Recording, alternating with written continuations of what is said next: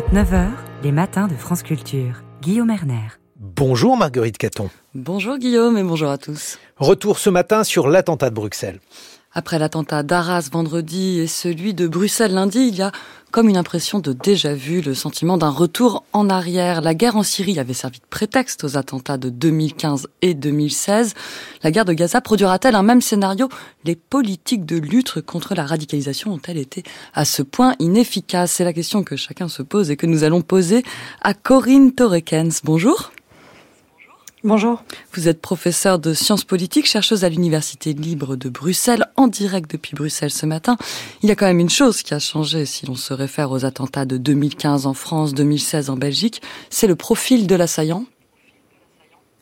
Oui, en effet. Alors, merci pour votre invitation. Et je vais déjà commencer effectivement par rappeler la nécessité de, bah, faire bien la différence entre les populations musulmanes, euh, évidemment à Bruxelles et en Belgique de manière générale, et, euh, et l'assaillant, parce qu'il y a des personnes qui vont vivre dans leur quotidien l'impact euh, de préjugés islamophobes qui circulent, qui circulent déjà. Et pour répondre concrètement à votre, à votre question, effectivement, c'est un profil un petit peu différent par rapport à ce qu'on a vu dans, dans les enquêtes de, de 2015 et de 2016. C'est quelqu'un qui a une arrivée euh, beaucoup plus récente sur le territoire. Euh, par rapport à une majorité euh, de musulmans en Belgique qui sont de la quatrième génération et qui sont des citoyens belges. C'est important de, le rappeler. C'est quelqu'un qui a une nationalité tunisienne, alors que les, grands, les deux groupes principaux des musulmans et des musulmanes de Belgique sont euh, les belgo-marocains et les belgo-turcs. Et c'est quelqu'un qui a eu, donc, enfin, qui a fait une demande de statut de réfugié qui lui a été refusée.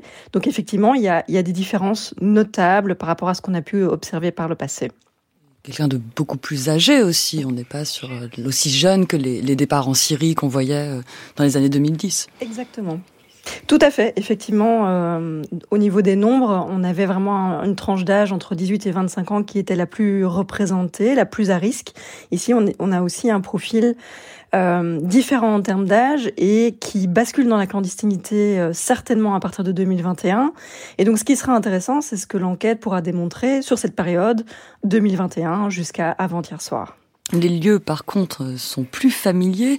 Scherbeck, de kamikazes des attentats de l'aéroport et du métro de Bruxelles de 2016, en était originaire. On avait aussi découvert dans cette commune du nord de l'agglomération bruxelloise un appartement qui avait servi d'atelier pour confectionner les bombes des attentats de Paris. Salah Abdeslam s'y était planqué. Comment décririez-vous ce quartier et comment expliquez-vous quoi cette concentration de djihadistes? Alors là aussi, il faut faire euh, quand même très très attention.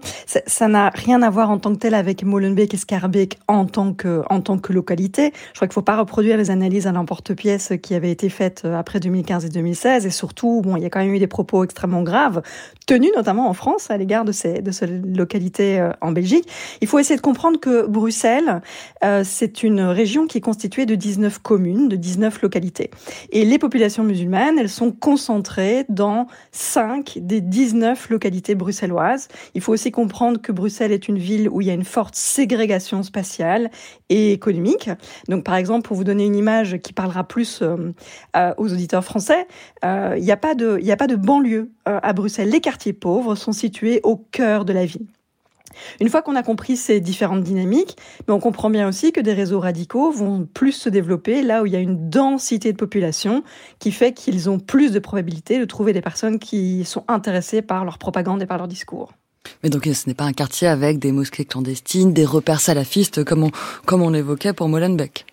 Mais là aussi, je pense que c'est un peu euh, euh c'est aller un peu vite en fait parce que euh, ces communes ont mis en place des, conseils consultatifs des mosquées depuis très longtemps et donc oui, il y a toujours des, lieux de prière qui sont plus ou moins clandestins parce que c'est assez difficile à, surveiller. Ce qu'on avait vu dans, dans notre enquête avec Fabienne Brion, menée notamment dans les prisons, c'est que les individus étaient repérés dans des mosquées, mais qu'ils étaient endoctrinés en dehors des mosquées. Et ça, je pense que c'est aussi important de le rappeler.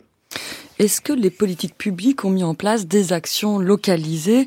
Euh, On a parlé du plan Canal à Molenbeek. Si vous pouvez nous réexpliquer ce que c'était, puisqu'on a eu la même chose dans d'autres communes de Bruxelles. Alors oui, rappelez aussi que la Belgique est un État euh, compliqué. Je rappelle aussi qu'il y a un État fédéral et puis des régions et des communautés.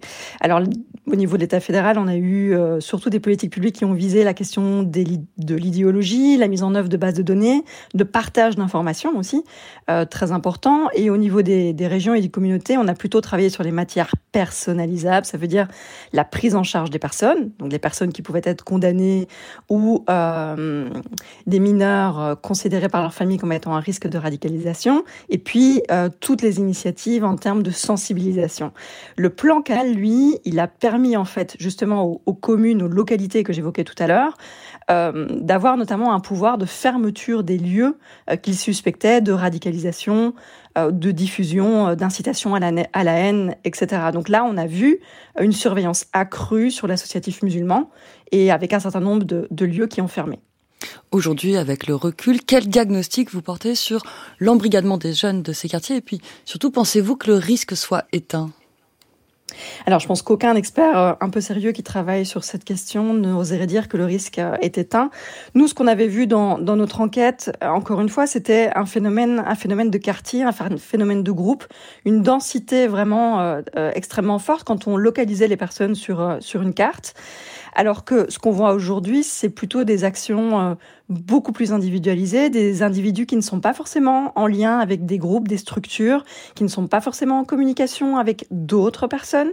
Et donc ça, ça rend euh, le travail des, services de renseignement, évidemment, beaucoup plus, euh, beaucoup plus complexe pour repérer ces individus à temps euh, et, pour, les suivre dans, leur plan d'action. Et là, je pense que des dimensions intéressantes des enquêtes, tant françaises que belges, sera de, de démêler véritablement les conditions du passage à l'acte, parce qu'il semble que dans les différentes trajectoires, là, très récentes, il y a quand même des choses en termes de, de trajectoire familiale ou de conditions socio-psychologiques qu'il va falloir éclairer. Oui, donc on assiste plus ou moins à un retour des loups solitaires, si je vous comprends bien, Corinne Torrekens.